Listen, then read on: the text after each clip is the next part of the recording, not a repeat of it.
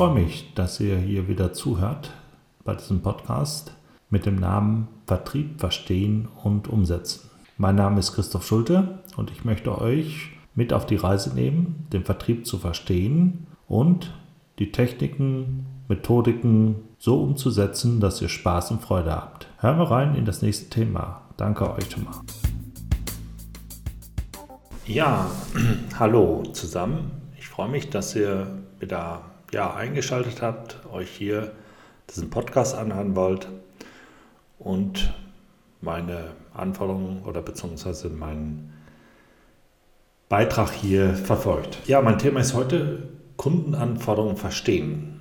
Das ist ein wichtiges Thema. Ihr kennt es, ähm, eine wichtige Aufgabe des Vertriebs äh, ist es eben, die Kundenanforderungen aufzunehmen, sie zu verstehen und sie dann in ein Angebot umzu, ja, umzuwandeln oder beziehungsweise dem Kunden dann ein Angebot auf seine Anforderungen heraus zu gestalten und herbeizuführen. Das Problem, was wir häufig dann sehen, ist, dass man viele Anfragen hat, auch viele Angebote herausgibt, aber häufig wenig Erfolg hat, beziehungsweise die Abschlussrate, wie man so schön sagt, nicht optimal ist.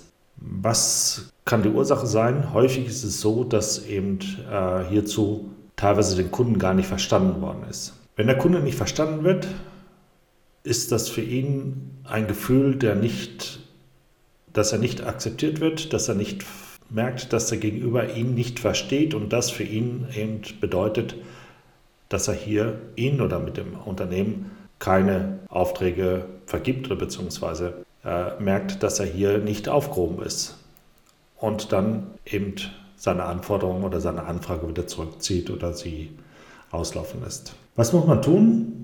Ja, der Vertriebler muss zu einem Versteher werden.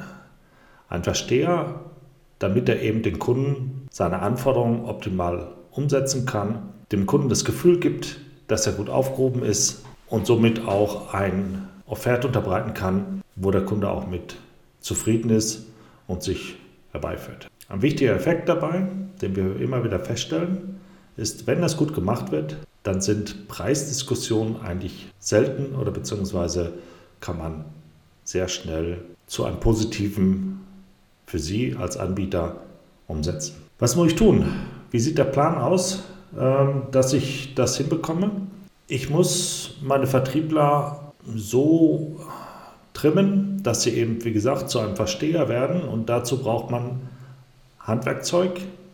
Ein Handwerkzeug ist Fragen, Fragen zu stellen, Fragen zu definieren und am besten, man hat so einen gewissen Fragenkatalog, den man abarbeitet. Ich will dir mal ein, zwei Beispiele geben oder ein paar wichtige aus meiner Sicht, die ich sehr häufig äh, meinen Kunden dann stelle oder beziehungsweise aus meiner Sicht jetzt als Berater Partnern stelle, wo ich sage, habt ihr diese Fragen schon mal gestellt? Eine wichtige Frage, die ich immer wieder den Vertriebler stelle, wisst ihr, womit euer Kunde, euer Interessent sein Geld verdient oder seine Umsätze macht?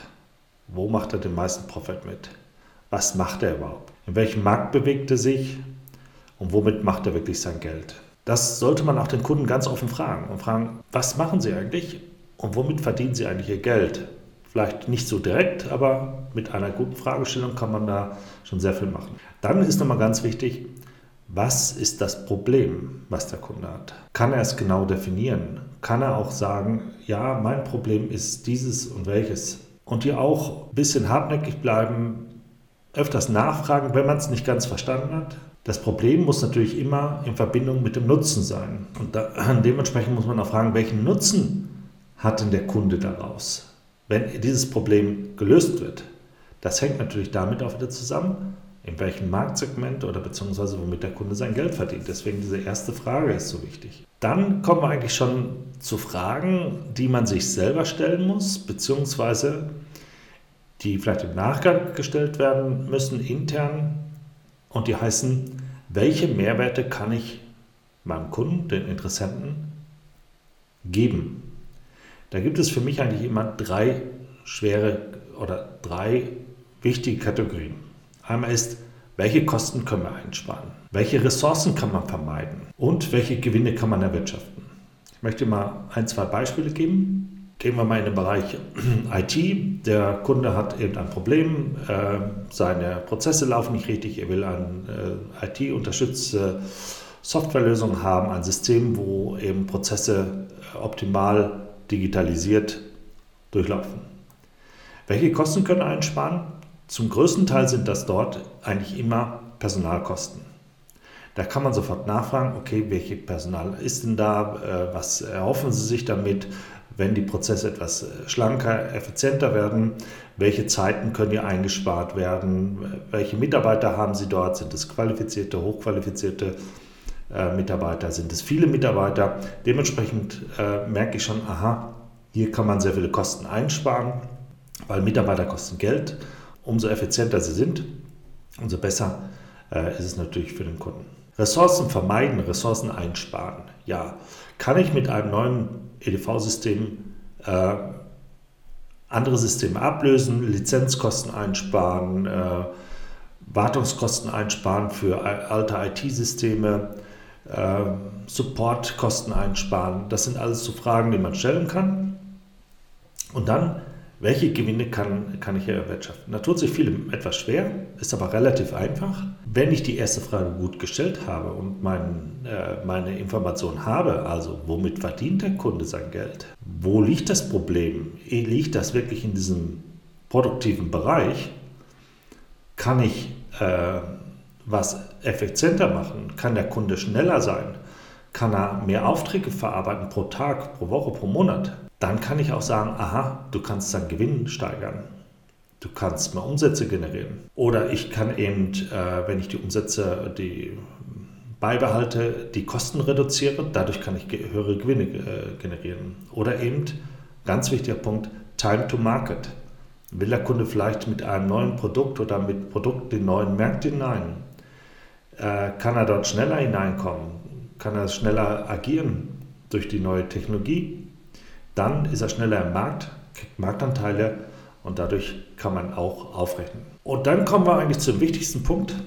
Kann ich aus diesen Informationen, gerade aus diesem Bereich, welche Mehrwerte äh, ich generieren kann für den Kunden, kann ich daraus eine Argumentationskette aufbauen und habe ich den richtigen Ansprechpartner vor mir, dass ich ihm die Argumente auch vortragen kann. Wenn Sie im Fachbereich sind, dann zählen dort mein, größtenteils diese Mehrwertargumentation nicht so sehr, sondern mehr Funktionen und Eigenschaften.